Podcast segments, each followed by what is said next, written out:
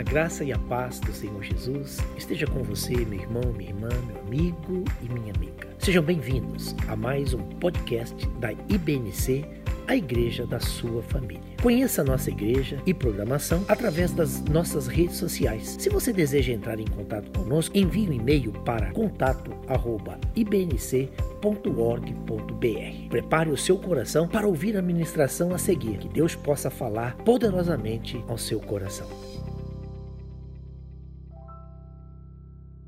Lucas, no capítulo 1, do verso 80, fala assim: é, O menino crescia e se fortalecia em espírito, e viveu nos desertos até o dia em que havia de manifestar-se a Israel. Vamos ver também em Mateus, no capítulo 3, no verso de 1 a 4.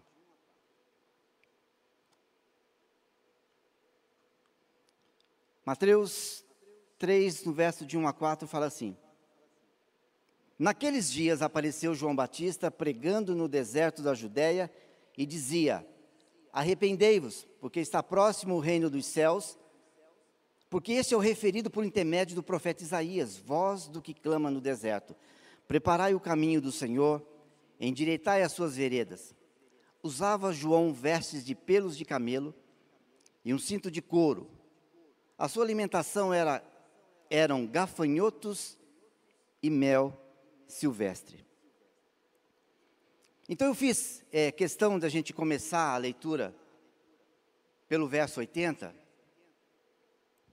porque ele vai nos mostrar a história desse que foi um dos maiores heróis, dos maiores profetas que Israel é, viu, teve a oportunidade de presenciar. E, e o próprio Cristo elogiou, dizendo que dos nascidos de mulher não há não teria outro igual a ele. Então ele é conhecido por nós como João Batista. E lembrando que o nome dele era João. O sobrenome dele não é Batista. É. Batista é o ministério que ele atuava, né? João o batizador. João foi um homem que foi levantado para interromper um período de silêncio profético.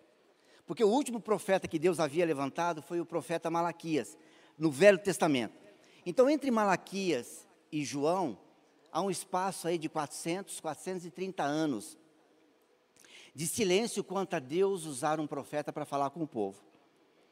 Então, esse espaço de silêncio profético, é, Deus não havia levantado ninguém, mas antes mesmo de Deus levantar é, é, alguém para falar com o povo nesse período de silêncio, pelo menos pela boca de dois profetas ali, e a gente vê em Isaías 40, no, Isaías 40 no verso 3 e também no livro de Malaquias, Deus havia prometido que enviaria o Messias, mas prometeu também que enviaria a voz que clamaria no deserto.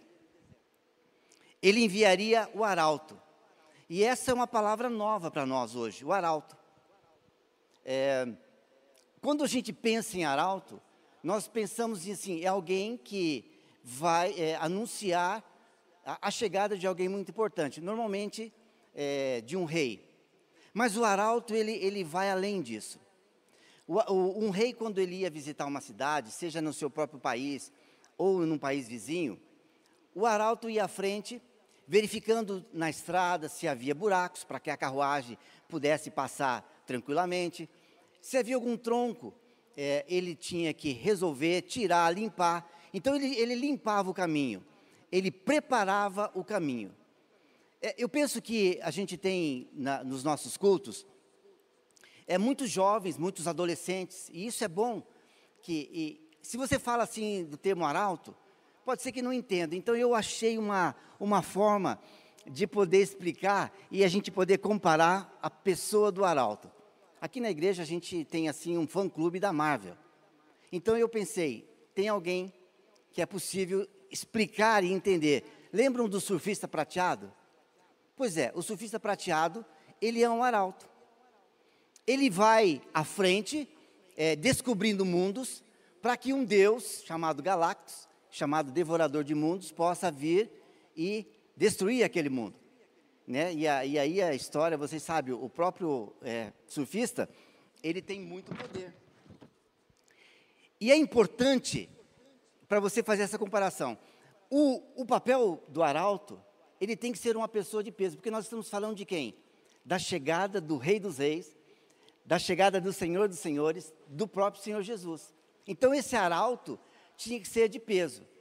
Quando ele chegava na cidade, na praça principal da cidade, ele pegava e chamava atenção para si, tocava a trombeta, chamava a atenção de toda aquela multidão. Quando aquelas pessoas estavam em torno dele, então ele anunciava o rei que estava para chegar. Essa era a principal função desse arauto. E quando nós falamos acerca de João, é, o nascimento de João Batista já foi algo milagroso. Os pais de João é, já eram bem avançados em idade, Zacarias e a sua mãe, Isabel, era estéreo. E isso você pode ver ali no capítulo 1, no verso 5 de Lucas. É importante que depois dessa, desse culto você possa é, dar uma lida para você entender a história, você entender o contexto. É, e quando nós olhamos para a vida de João, essa voz que clamaria no deserto, em especial no verso 80, a gente vai ver de novo, ele vai nos trazer algo assim muito interessante. Quando João é, era menino, nessa idade, é, logo assim muito jovem, ele foi foi para o deserto. Mas por que é que que ele foi parar no deserto? Essa é, é que é o, o, a parte interessante desse verso. Diz o texto que no deserto ele crescia e se fortalecia. E todos nós sabemos que deserto é o quê? É sinal de prova. Quase sempre as pessoas falam assim, pastor, eu tô, eu tô entrando no deserto. Deserto é sinal de luta. Eu estou no meio de um deserto, irmãos, eu estou passando uma dificuldade, eu estou com um problema. Às vezes a pessoa está saindo do deserto. Então a gente entende que deserto é tudo isso. E por que João Batista, ainda bem menino, ele teve que parar no deserto? A gente vai caminhar junto, a gente vai tentar e, e nós vamos aprender juntos. João Batista é seis meses mais velho que o seu primo Jesus.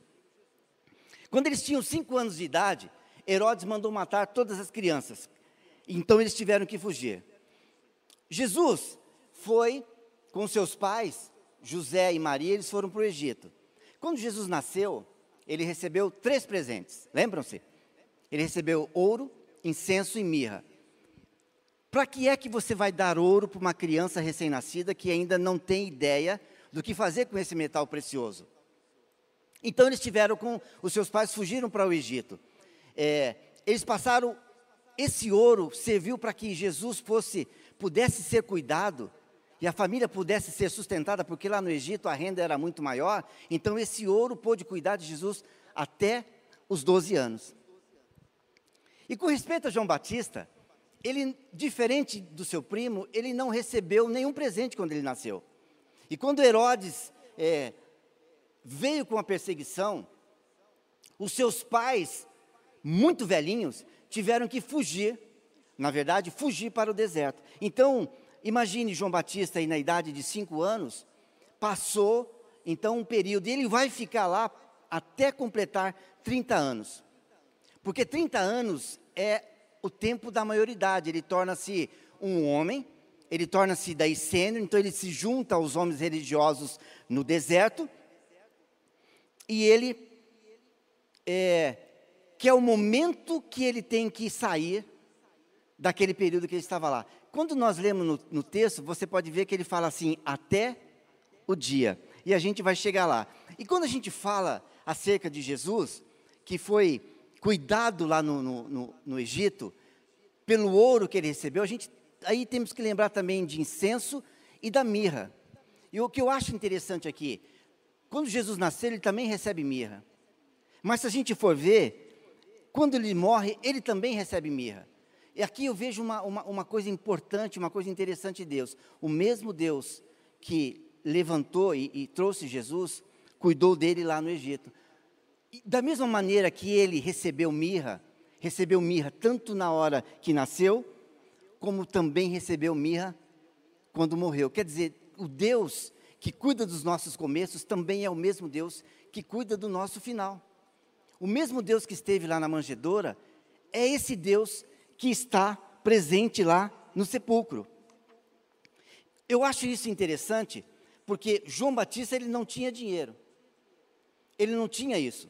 E aí os seus pais, como eu disse, ele foi ter que morar no deserto.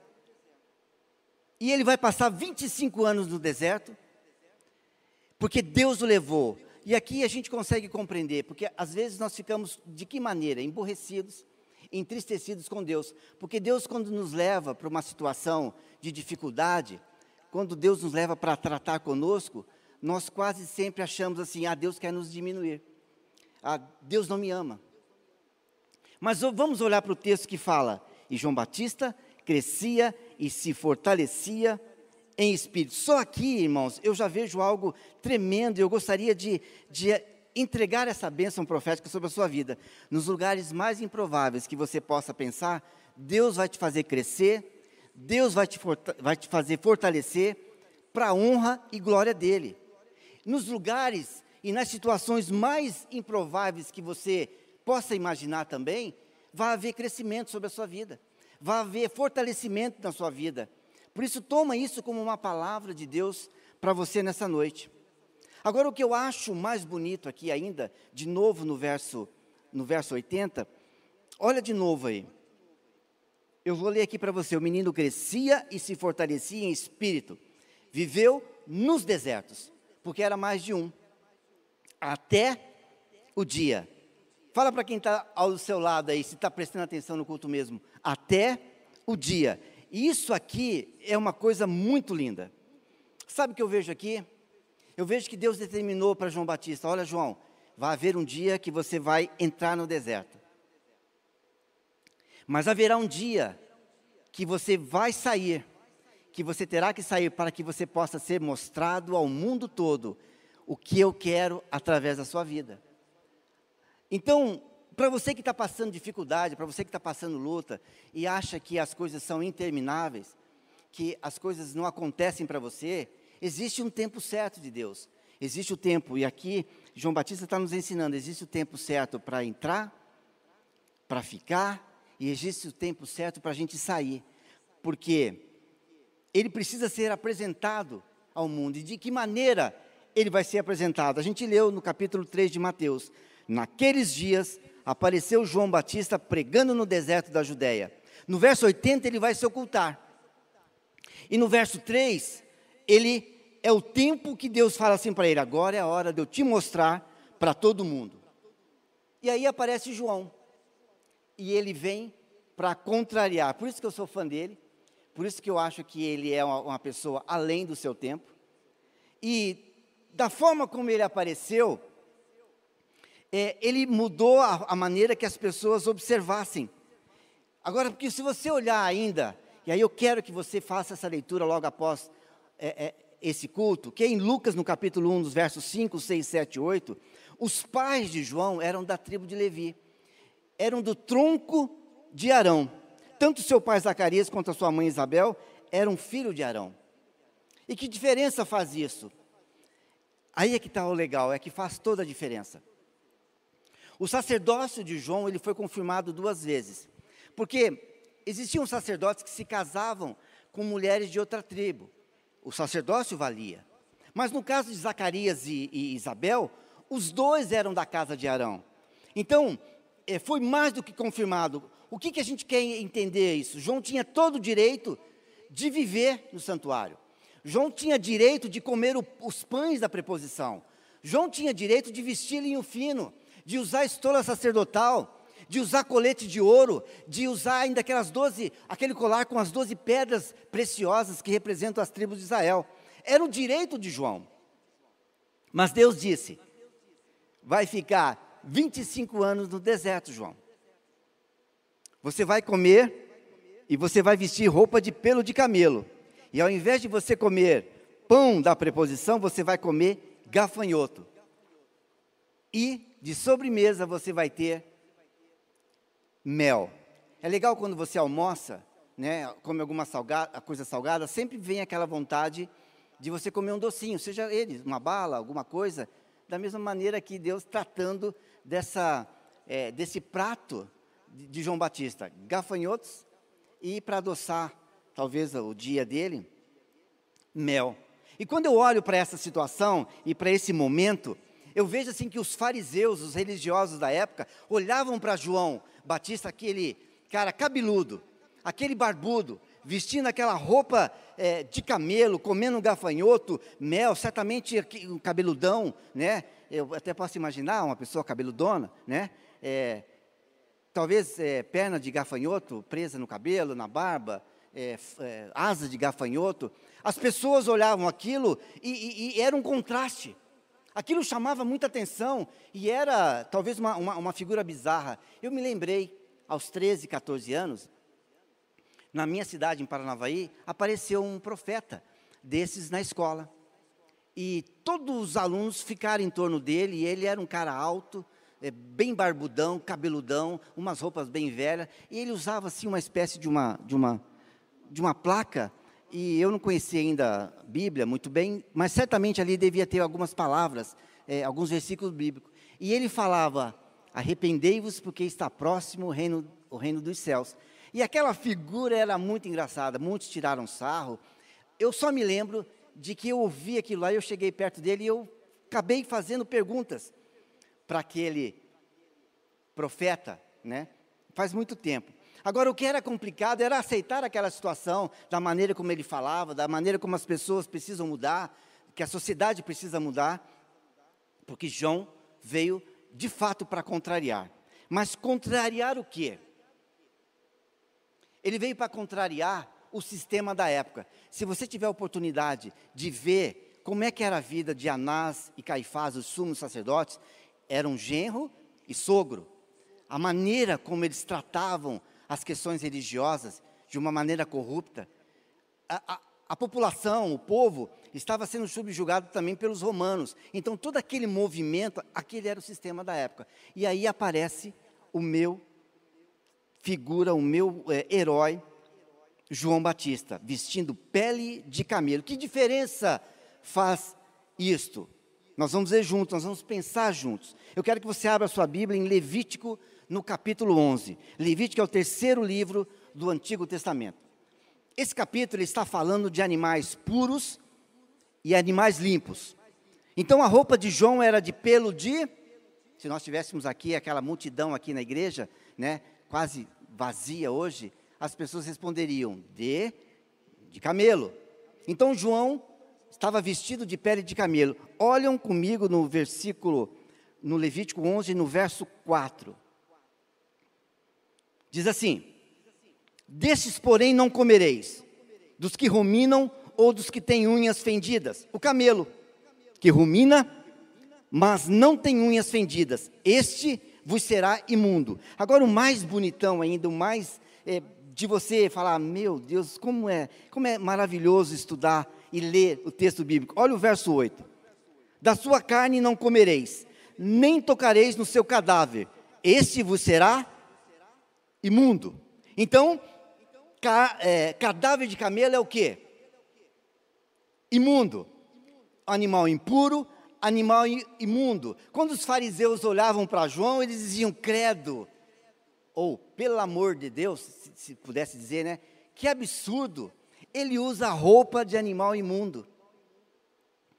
Na nossa igreja, isso não é permitido. como é que você então as pessoas olhavam para João e julgavam-no pela, pela aparência. Será que nós não somos assim e nós julgamos as pessoas pela aparência? Eles olhavam para João e chocava aquela situação e eles julgavam a maneira como João era. Isso fez me lembrar, uma época nós fomos num, num evento é, em Angra dos Reis e eu tinha feito dois cursos sobre é, área de comunicação, com os melhores é, na área de comunicação do, aqui de Curitiba. O, a empresa que eu trabalhava ia fechar, ia ser vendida, então eles queriam fazer um trabalho de conscientização das pessoas acerca da mudança é, de nova empresa. Então, foi dois cursos extraordinários. Você não tem ideia como aqueles caras é, motivavam você. E quando a gente chegou naquele evento, é, numa das palestras, e quando você está num grupo muito grande, você quer meio que tomar conta do ambiente, aquela coisa toda. E eu vejo entrar uma senhorinha, bem senhorinha mesmo, cabelo coque, cabelinho branco. Eu acho que era um vestido assim de chita, um, um tecido até mais simples, chinelinho de dedo, schlep, schlep, schlep. A mulher foi entrando, foi entrando. Daí eu pensei comigo e julguei. Essa mulher vai falar sobre comunicação, na minha cabeça, é, o, comunicação eram aqueles caras que tal. E aquela mulher, ela, ela, ela dominou a, a, o grupo, ela dominou as pessoas que faziam piadinha, não sei o que, colocando cada um no seu lugar, e ela trouxe um ensinamento acerca de comunicação é, tão tremendo, e ela nos deixou ainda uma música legal que a gente canta até hoje. Existe um canteiro muito lindo. Quer dizer, você julga a aparência. Por fora, um vestido de chita, chinelinho de dedo, mas por dentro, uma unção tremenda. João Batista. João Batista, é, por isso que não é bom, nunca julgue alguém pela aparência. Porque se nós fôssemos julgar João Batista pela aparência que ele tinha, nós nunca, nunca ah, iríamos acreditar que ele seria de fato um profeta. E Jesus disse que, dentre os nascidos de mulher, não existiu nenhum maior que ele até hoje. O próprio Jesus é quem deixou isso claro. Nosso problema é olhar para o exterior, querendo que a pessoa seja dentro aquilo que nós esperamos. Então a gente tem a mania de olhar para o exterior, querendo que o interior seja melhor. Não faça mais isso se você tem essa pretensão de julgar as pessoas pela aparência. Os fariseus, então, eles apareciam para ouvir João de linho fino. Só que Jesus olhava para eles e falava assim: vocês são sepulcro caiados. Vocês estão bonitos por fora, usando roupa de linho, mas por dentro, uma podridão sem igual. E João Batista? Por fora, roupa de animal imundo, mas por dentro, cheio, cheio, transbordando do Espírito Santo de Deus. Receba essa palavra sobre a sua vida. Quem te julga pela tua aparência, quando você abrir a sua boca, vai ver você cheio da presença de Deus, vai ver você cheio de palavras de bênção, de palavras proféticas. Receba isso na sua vida, porque nós fomos chamados para confundir. Nós fomos chamados para sermos diferentes, para impactarmos. Por isso não julgue alguém pela aparência e pela roupa de pelo de camelo. Parece mundo que está por fora, mas por dentro é cheio então eu imagino João Batista com aquela roupa estranha, se você observar o camelo, ele não tem muito pelo, é um pouco talvez em cima da corcova. Então, certamente ele tinha uma jaqueta com uma pele mais lisa e certamente um cinturão bem grande, como o texto fala, é, é, chamava atenção, é, causava o impacto, como de fato um arauto de peso. E o mais interessante é que era a alimentação desse João. Diz o texto que ele comia gafanhotos, está no plural, então é mais de um, e mel silvestre. Naquela região é, existiam quatro tipos de gafanhotos. E a gente vai ver e entender. Né? Então você posta aí gafanhotos e mel silvestre. E aqui que está um ensino tremendo que eu gostaria de tentar abordar é, sobre isso. Que diferença faz João Batista comer gafanhotos? Quando Deus chamou Moisés no Egito, e disse para ele: Moisés, vai a Faraó e diga para o Faraó: Faraó, liberta meu povo, porque se você não libertar, eu vou mandar um monte de pragas. E a sétima praga foi Saraiva, foi uma chuva de pedras de fogo. É, quando caiu, arrasou todo o Egito. A oitava praga, ali no Êxodo, no capítulo 10, vai falar, é, é a nuvem de gafanhotos. Deus falou com Moisés: Moisés, fala para Faraó que liberte o povo, deixa o meu povo ir. Só que o faraó endureceu o coração e não obedeceu. Então Deus falou o que para Moisés? Moisés, estende o seu cajado para Israel. Irmãos, Israel está vendo toda essa situação. Israel está vendo essa saraiva, está vendo essas sete praivas, é, pragas, está vendo essa situação toda e ele, e, e, eu imagino o povo vendo tudo isso. Então Deus estende o seu cajado para o Egito e vem uma nuvem de gafanhotos. Quando esse, essa nuvem sopra, ela vem do Oriente. Do Oriente ela vem do deserto. Do deserto sopra esse vento chamado siroco. É um vento seco que resseca tudo. Quando essa nuvem e o gafanhoto, quando vem do deserto, é aí que é interessante, porque o gafanhoto ele ataca no campo, ele ataca na plantação. Lembra-se da situação que estava lá em julho, vindo ali do, do, do Uruguai, da Argentina, é, para chegar no, no, no, Rio Grande do Sul? Parece que houve uma barreira tremenda espiritual ali que impediu dessa nuvem de gafanhoto chegar até o nosso país. Então, é, ela vem, mas ela se cria no deserto. E João aparece exatamente aonde? No deserto. Fazendo o quê? Comendo o quê? Comendo gafanhoto. Aqui eu acho interessante que Deus quer nos mostrar que a vitória é maior quando é na casa do inimigo. Gol fora de casa vale dois pontos. Compreende? Deus quer nos ensinar. Eu vou, eu vou tirar esse povo do Egito e vou colocá-los para caminhar 40 anos no deserto. Só que eles conseguem, eles estão vendo toda a situação, e toda vez que, que, que fala-se em gafanhoto, eu imagino aquelas nuvens devastando, comendo tudo, devastando tudo, o povo fica com medo. Isso aqui também é profético. Deus vai te dar vitória na casa do inimigo. E uma prova tremenda dessa, e é um dos textos que eu mais amo na Bíblia Sagrada, é quando Jesus chega em Gadara. Diz o texto que quando Jesus chega em Gadara, ele põe os pés naquela ali, logo que ele desce do barco, é, há um jovem possesso de mais de seis mil demônios. Diz o texto que aquele jovem, quando era possuído, ele, ele, ele arrasava com a, com a aldeia, ele arrasava com a cidade de Gadara, mas quando ele vê Jesus, ele ajoelha-se e Jesus expulsa aquela legião de demônios, aquele moço, e há uma revolução na cidade por causa daquela libertação é a vitória na casa do inimigo, é a vitória que Deus quer nos ensinar na situação do seu trabalho. Tem gente que está passando necessidade no trabalho, perseguição no trabalho, e, e luta, e faz, e acontece, e, e nada. Deus é quer te dar a vitória lá no seu trabalho. Na sua rua, às vezes o seu vizinho é um problema. Às vezes o, o comércio em torno da sua casa é um problema. Deus pode te dar a vitória ali também. Deus está querendo dizer assim: aonde você é perseguido, vai vir e é vitória sobre a sua, sobre a sua vida. Eu creio nisso poderosamente. Então Moisés estende esse cajado, vem aquela nuvem, há uma quantidade enorme de, de, de gafanhotos que eles nunca viram. Israel está vendo tudo isso, presta atenção. É para a gente, ele está fazendo sinal que ele está vendo mesmo, ele está até lendo o texto ali. É uma mensagem para a gente pensar.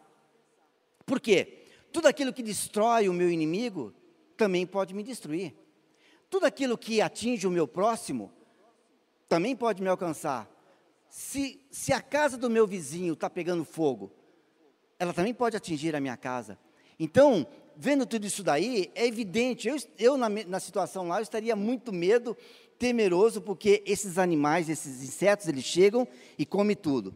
Existem quatro tipos, como eu havia falado, naquela região. Um deles come o fruto, o outro come a folha, o outro come os galhos e tem um outro que suga toda a seiva da planta. Acabam com tudo. Deus quer tirar então o povo do Egito, que está vendo toda aquela situação, que está vendo tudo ali, porque eles vão caminhar 40 anos. Aonde? Na casa do inimigo, na casa do gafanhoto. Só que aqui é o que está a bênção. Deus diz assim: vamos voltar lá em Levítico no capítulo 11. Camelo é um animal que não se pode comer Agora, olha o verso 22 de Levíticos. Deles comereis, estes, a locusta, que é uma espécie de gafanhoto, segundo a sua espécie. O gafanhoto devorador, segundo a sua espécie. O grilo, segundo a sua espécie. O gafanhoto comum, segundo a sua espécie. Deus está dizendo: camelo você não pode comer, mas gafanhoto você pode. Israel passando 40 anos no deserto, assustado, medo, Cada vez que Israel via é, os gafanhotos, tremia os joelhos, porque era uma situação devastadora, irmãos. É que a gente não tem essa noção, porque nós não, não, não, não vivenciamos isso, é, quase sempre não, nunca vimos isso. Então, é, acabar com toda a plantação, acabou com o Egito. Deus está nos dando autoridade para que nós não temos medo. O gafanhoto, ele significa inimigos. Recentemente eu preguei aqui acerca de Juízes capítulo 6, no verso 5, lembram? Aquilo, o gafanhoto representa o inimigo. Diz o texto que eles vinham trazendo seus animais, suas tendas, vinham como enxame de gafanhotos. Era impossível contar os homens e seus camelos, e invadiam as terras para devastar. Gideão, lembram-se? malhando trigo no lagar. Ele falou isso para Deus: quando eu vejo os meus inimigos, eles parecem como uma nuvem de gafanhotos. Então é uma coisa assustadora. O que o gafanhoto quer dizer? O que o gafanhoto quer nos mostrar aqui hoje? Que é tudo aquilo que vem para te destruir para destruir a tua casa, para destruir a tua vida, para destruir o seu negócio, para destruir as suas finanças, para destruir a sua saúde, a sua família. A ideia do inimigo, por meio do gafanhoto, é demonstrar assim que ele vem para acabar tudo que você tem. Só que Deus disse: não precisa ter medo do gafanhoto. Vocês podem devorar o devorador, vocês podem cortar o cortador, arrasar, destruir o destruidor. Só que tem um porém.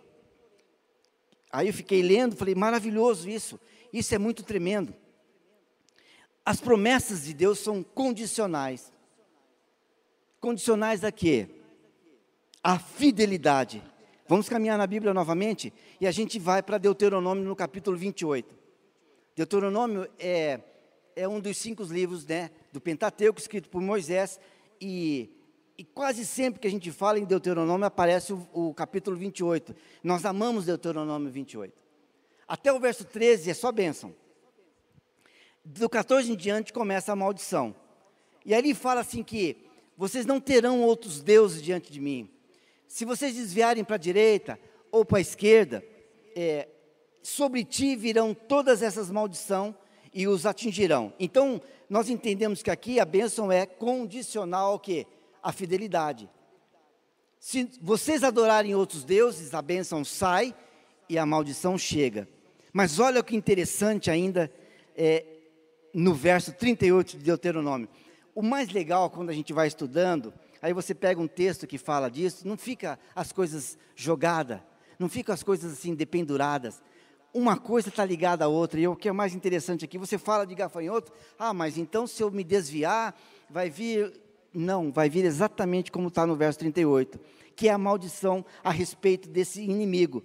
Lançarás muitas sementes ao campo, mas colherá pouco, porque quem? Quem que vai? Diz o texto ali, porque o gafanhoto há de consumir tudo. Lançará suas muitas sementes ao campo, mas colherá pouco, porque o gafanhoto há de consumir tudo. Isso aqui é tremendo porque é uma promessa, ela quer dizer, é condicional à fidelidade. Quando eu estou na presença de Deus, eu domino o gafanhoto. Quando eu estou e eu me afasto cada vez mais da presença de Deus, é o gafanhoto que me domina. E aqui está uma verdade tremenda espiritual que eu gostaria de que nós pensássemos a respeito, irmãos. Quando você não está no centro da vontade de Deus, aquilo que é para você dominar, domina você. Você quer ver um exemplo? Pega uma pessoa que se afastou da igreja, se afastou do evangelho, não veio mais na igreja nos últimos sete meses, também nos últimos sete meses nunca entrou numa live, nunca entrou num culto online. É, aonde que anda essa pessoa? Se você observar, ele volta a fazer as mesmas coisas que fazia antes. Volta às mesmas práticas. Não é para as coisas do mundo dominar você, mas é que é para você dominar aquilo que te afronta. Aquilo que é para você dominar, domina você. E João Batista, quando ele chega, ele quer mostrar, e ele nos mostra, que é possível sim, estar tá na casa do gafanhoto e vencer o gafanhoto. Então não saia do centro da vontade de Deus, porque o gafanhoto está aí. Você quer ver o perigo é, de nós sairmos da presença de Deus? E aqui eu queria chamar a atenção dos pais, dos avós, das mães, né, dos mais velhos, de reunirem os filhos e lerem esse texto que nós vamos ver agora, que é Joel, no capítulo 1, no verso 4. Esse é o perigo de afastar a presença de Deus. O que eu acho interessante aqui, que eu vou ler a partir do verso 2, que ele vai nos colocar dentro do contexto. Joel, no capítulo 1.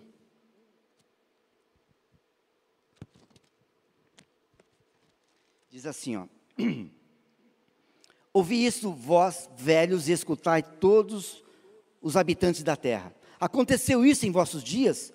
Ou nos dias dos vossos pais? Então ele está ele, ele tá dizendo assim: olha o que o profeta está tentando nos ensinar narrar isso aos nossos filhos. Contem né, aos nossos filhos, reúnam eles e façam seus filhos, anotem isso.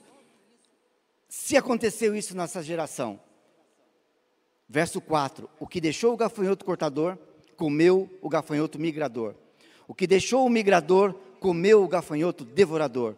O que deixou o devorador, comeu o gafanhoto destruidor. A geração passada, ela passou por uma situação igual a essa? Não. Ele está querendo dizer assim, que a geração do profeta Joel pecou tanto que os quatro tipos de gafanhoto, de, de modo profético, veio e acabou e destruiu tudo. Quando você está longe da, da, vontade de Deus, aquilo que é para você dominar, acaba dominando a sua vida. E Malaquias, o último profeta do Velho Testamento, ele fala assim, que a adoração ela está corrompida. É, as pessoas não estão mais ofertando, não estão mais dizimando, é, e o que está acontecendo com essa situação? O gafanhoto está vindo, está destruindo tudo, está acabando com tudo. A última menção de gafanhoto no Velho Testamento é ali em Malaquias 3,11. E ele fala assim: o gafanhoto ele está devastando e acabando com tudo. Aí você termina de ler isso e a gente começa a falar e aparece quem? João Batista. Aonde? No deserto, na casa do gafanhoto. E ele está fazendo o quê? comendo aquilo que era para destruir Israel.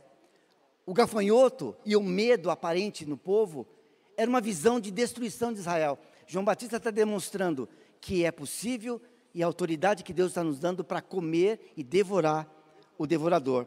E essa noite, eu queria trazer para que você marchasse com segurança, marchasse com, com disposição e, com, e crendo na vitória, que o mesmo Deus que levantou e usou João Batista é esse mesmo Deus que está aqui nessa noite, que quer levantar e quer usar a sua vida para um propósito maior.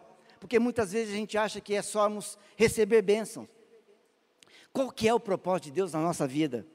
E Deus nos chamou, e Ele está nos chamando para que a gente possa, de fato, destruir aquelas coisas que nos destroem, dominar aquelas coisas que passam a nos dominar.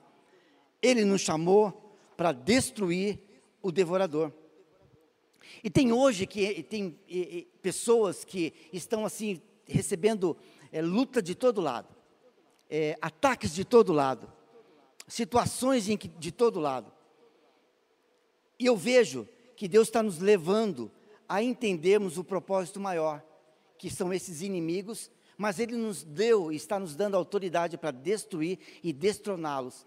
E eu quero concluir e ainda finalizar, como a gente falou que ele comia gafanhotos e aí tinha o mel, João Batista era um homem, como eu disse, além do seu tempo, e ele não comia esse mel que a gente está acostumado a comprar.